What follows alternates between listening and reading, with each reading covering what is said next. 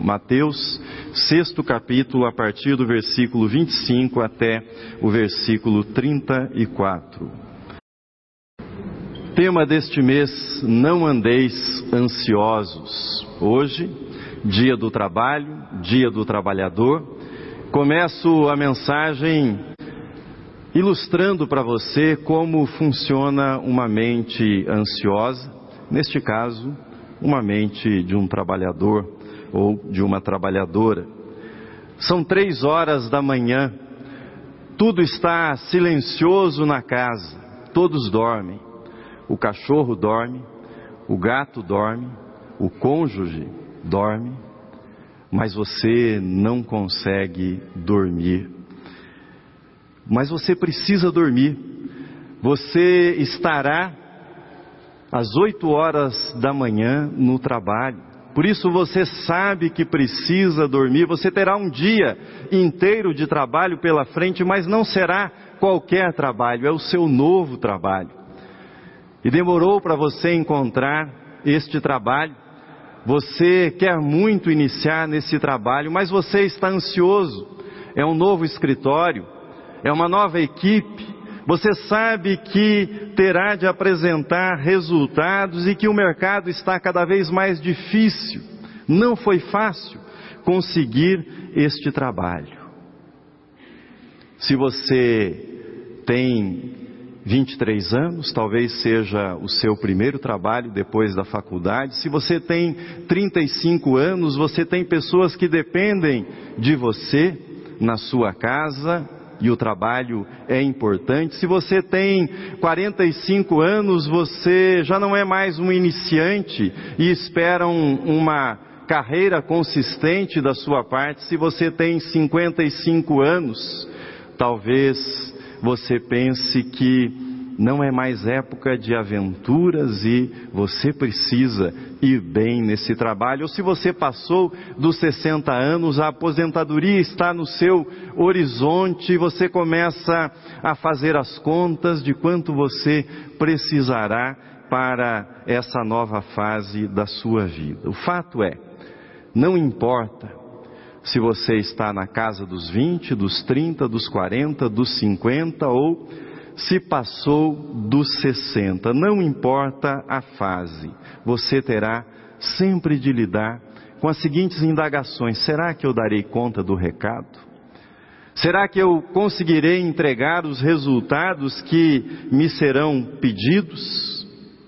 Em algum momento, em algum momento, talvez essas perguntas tirem o seu sono, e a razão disso será a ansiedade. Você estará ansioso, você estará ansiosa diante dos novos desafios. Mas voltemos, voltemos para a noite insone. São três horas da manhã, o relógio continua avançando e você vira para um lado, vira para o outro, ajeita o travesseiro, reposiciona melhor a sua cabeça em busca do sono quando você sente uma dor no pescoço. E você diz: Meu Deus, põe a mão e sente que ali há um volume que você não havia identificado até então. E você pensa: será que eu estou com um tumor?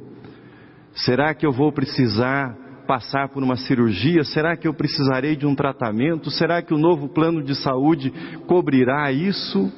Ou será considerado uma doença pré-existente? Tudo isso pode ser resumido numa única palavra: ansiedade. A mente ansiosa, ela é fértil, é como se ela abrisse a caixa de Pandora das desgraças e você começa a multiplicá-las infinitamente. Mas essa mente ansiosa que aumenta, multiplica os problemas, tem dificuldades de enxergar soluções ou de confiar nas promessas de Deus. Mas aprofundemos um pouco mais o que significa que significa exatamente ficar ansioso? O que significa uma noite mal dormida por conta da ansiedade? Significa que você é um ser humano. Significa que você é uma pessoa de carne e osso e não um super-homem uma super mulher. Não significa que você seja um desequilibrado, não significa que você seja um fracassado, não significa que você seja uma pessoa que não tenha fé, não significa que você seja uma pessoa despreparada para a vida e para os seus desafios, não. Significa apenas que você é humano. E pessoas sentem ansiedade diante de desafios da vida. Não significa que você não seja um cristão verdadeiro. Cristãos também ficam ansiosos em determinados momentos da vida. Mas a questão central é: você será visitado pela ansiedade. Ela vai bater a porta, ela vai entrar, ela vai passar pela sala de estar, mas você não pode permitir-se tornar-se um prisioneiro, uma prisioneira da ansiedade. Por exemplo, Jesus foi visitado pela ansiedade, na sua forma mais terrível, na forma da angústia. Nós encontramos isso no Getsemane, quando Jesus se retira para a oração e ele está de tal modo angustiado e ora tão intensamente que as suas, que o seu suor se transforma em gotas de sangue. Tal é a intensidade do seu sofrimento, da sua angústia, da sua ansiedade. Mas ele se levanta, se levanta e sai em paz para dar prosseguimento à sua missão. Você pode e será visitado por momentos de ansiedade. Noites de ansiedade existirão na sua vida, mas você precisa aprender a não ser aprisionado pela ansiedade, a não se tornar um escravo da ansiedade. E a boa notícia é que Jesus nos ensina a lidar com a ansiedade. A boa notícia é que a ansiedade é tema do ensino de Jesus. Jesus tratou da ansiedade no sermão da montanha, no sermão no qual nós lemos parte nessa leitura bíblica. Hoje, a ansiedade é o mal do século, ela é objeto de artigos científicos, ela é objeto de matérias comportamentais, e a ansiedade foi um dos temas tratados por Jesus e nós devemos olhar para aquilo que Jesus nos disse, para aquilo que Jesus nos diz, para aquilo que ele nos ensina a respeito deste mal do século chamado ansiedade. Duas coisas que eu quero compartilhar com vocês sobre a ansiedade, extraídas desse texto que nós acabamos de ler. A primeira é a seguinte: enfrente a ansiedade enxergando além. Enfrente a ansiedade enxergando além pela fé com os olhos da fé, confiando em Jesus.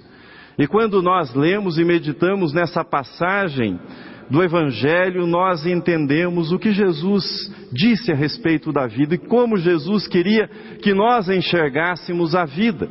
Jesus nos ensina nesse texto que a vida é mais do que os prazeres da mesa. A vida é mais do que nós comemos e bebemos, a vida é mais do que a satisfação que nós encontramos na sociabilidade, a vida é mais do que a diversão, a vida também é mais do que a obrigação, a vida é mais do que sucesso ou do que fracasso. Jesus nos ensina que a vida é mais do que juventude, do que velhice, a vida é mais do que o elogio, ou do que a crítica que nós recebemos. A vida tem de tudo isso e ela é feita por um pouco de cada uma dessas coisas, mas ela não pode ser resumida ou reduzida a nenhuma dessas coisas. Porque quando nós reduzimos a vida a uma dessas coisas, nós fazemos com que a nossa vida seja menos com que na nossa vida haja menos alegria, menos satisfação, menos paz, menos comunhão com Deus, menos realização, menos contemplação, menos apreciação e contemplação da própria criação divina. E haverá na nossa vida menos alegria, haverá menos sono, haverá menos sonhos e haverá na nossa vida mais insônia. E no pouco que você cochilar, aparecerão os pesadelos.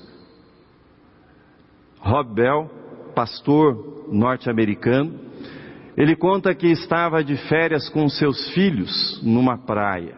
Eram ainda meninos pequenos e eles caminhavam pela praia e se distraíam juntando conchinhas, e como era a primeira vez que aqueles meninos faziam isso, eles estavam entusiasmados. A cada concha que eles pegavam, eles vibravam com aquela tarefa, até que o mais velho avistou uma grande estrela do mar.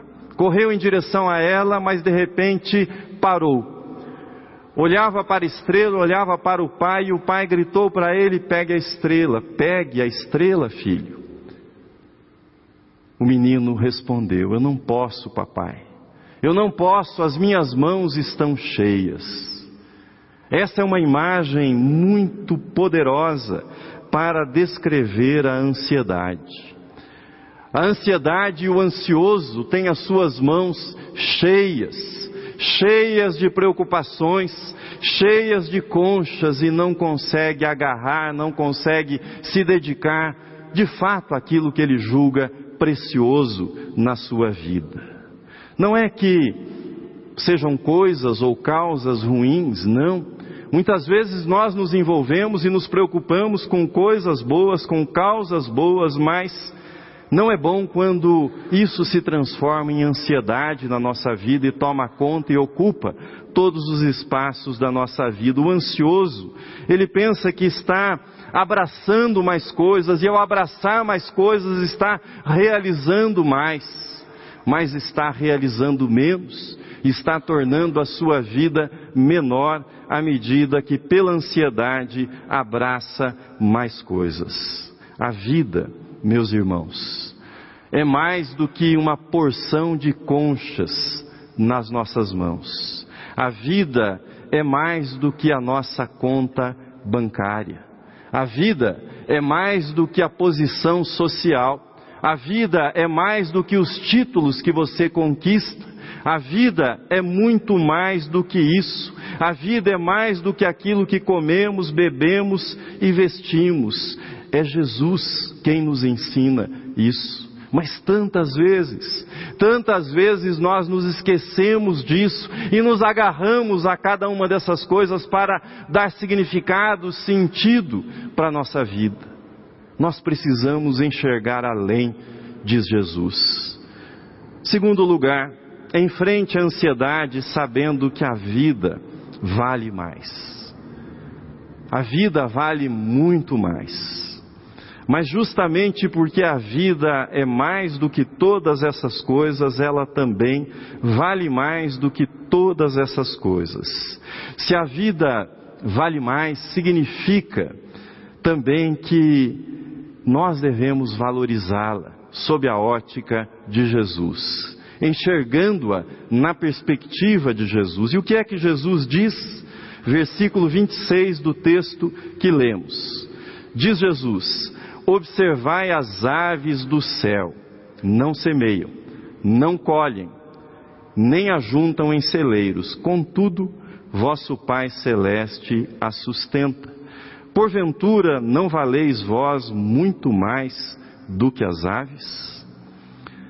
Jesus usou não uma, não duas, mas várias vezes nos evangelhos a comparação com as aves para destacar o cuidado divino, para destacar o valor da vida humana diante de Deus. Por exemplo, no Evangelho de Lucas, ele dirá: Não temais, bem mais valeis vós do que as aves, bem mais valeis vós do que muitos pardais. Não só as aves, mas o pardal. Essa que é a ave mais desvalorizada, mais desprezada Canários são apreciados pelo seu canto, cardial e outras aves são apreciados pela beleza das suas cores. As águias são apreciadas pelo porte, pela precisão no voo. Da mesma forma, os falcões, você não deve ter visto um exército cujo estandarte, cujo símbolo seja um pardal, mas já viu muitas águias. Pardais não. Pardais não servem para isso. Jesus diz: não se vendem dois pardais por um asse. Transforme isso em um real. Noutra passagem, Jesus diz: não se vendem cinco pardais por dois asses, por dois reais. Pela lógica, se um real compra dois, dois reais comprariam quatro. Mas Jesus diz que se você der dois, você leva cinco. Esse quinto é promoção, é brinde. Não fomos nós que inventamos as promoções, né? elas são bem antigas. Jesus escolheu os pardais para falar do cuidado divino. Sobre eles é dito no Evangelho que nenhum deles cairá em esquecimento diante do Pai. Sobre eles é dito que nenhum deles cairá em terra sem o consentimento do Pai. Agora lembre o que disse Jesus: bem mais valeis vós do que muitos pardais. Não temais, não temais. Eu gosto dessa ênfase que Jesus dá. Olhai as aves Olhai as aves, elas não semeiam, mas o Pai Celeste sustenta cada uma delas. Termino. A ansiedade é uma espécie de droga. A ansiedade tem um poder viciante na nossa vida. Ela nos torna dependentes, mas sabe o que a ansiedade faz conosco? Ela rouba a nossa energia. A ansiedade não te ajudará amanhã. A ansiedade não te ajudará nos desafios que você tem enfrentado. Ao contrário, você vai começar o dia esgotado. Você vai começar o dia sem forças. A ansiedade nunca vai fortalecê-lo, ela vai enfraquecê-lo. Como é que eu saio disso? Como eu posso enfrentar a ansiedade que, afinal de contas, em alguns momentos, como eu disse no início, parece inevitável. Você só pode dizer não para a ansiedade dizendo sim para o reino de Deus. É isso que Jesus ensina quando ele diz: Buscai, pois, em primeiro lugar o seu reino e a sua justiça, e todas estas coisas vos serão acrescentadas. Jesus não diz que essas coisas não são importantes. Nós precisamos comer, beber, vestir, precisamos de trabalho, todas essas coisas são importantes, mas elas serão acrescentadas quando você busca em primeiro lugar o reino de Deus. E reino de Deus aqui é sinônimo da vontade de Deus significa buscar a vontade de Deus, buscando e desejando a vontade de Deus acima de tudo, a vontade de Deus para a minha vida, para cada aspecto da minha vida. A ansiedade crônica, muitas vezes ela é resultado de que vamos amontoando na nossa vida, vamos deixando a nossa vida abarrotada com buscas, com aspirações sem nenhuma sintonia com a vontade de Deus. Isso vai roubando a nossa energia, a nossa força. Por exemplo, ficamos ansiosos porque nós queremos agradar os outros, queremos a aprovação dos outros. Que bobagem! Ficamos ansiosos porque nós nos sobrecarregamos porque queremos provar o nosso valor, ou ficamos ansiosos porque nós queremos comprar mais coisas, ter mais coisas para impressionar as pessoas, ou achando que isso vai melhorar a nossa vida, nos trará finalmente satisfação. E Jesus está dizendo: a sua vida, a sua vida é muito mais do que isso, portanto, não reduza a sua vida a estas coisas. A sua vida tem valor eterno. O apóstolo Paulo dirá: aquele que não poupou o seu próprio filho, porventura não nos dará com ele, graciosamente, todas as coisas? Deus já deu o que havia de mais precioso pela sua vida, deu seu Filho Cristo Jesus. É Ele quem diz no Salmo 139: Os teus olhos me viram a substância ainda informe, quando nas profundezas eu era entretecido. Será que Deus que acompanhou a confecção da sua vida agora terá esquecido de você? E agora você precisa ficar entregue à ansiedade? Não, de modo algum isso acontecerá. Como é que você sai disso?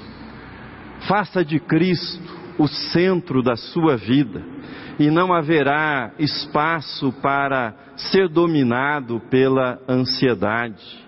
As demais coisas encontrarão o seu lugar ao redor de Cristo, no centro da sua vida. Faça hoje, faça agora a entrega daquilo que o preocupa, daquilo que o deixa ansioso, que o deixa ansiosa. São seus filhos? É o trabalho que você tem enfrentado? São as suas despesas? O que é que é fonte de ansiedade? É a insegurança desse mundo que nós vivemos, não importa qual a fonte, coloque Cristo no centro da sua vida e entregue todas essas coisas diante de Cristo. Faça isso. E eu tenho certeza que você experimentará a paz de Cristo que excede todo entendimento. E você vai dormir bem. E você vai acordar bem. E vai acordar com disposição diante dos desafios que virão pela frente. Não andeis ansiosos, disse Jesus. Amém.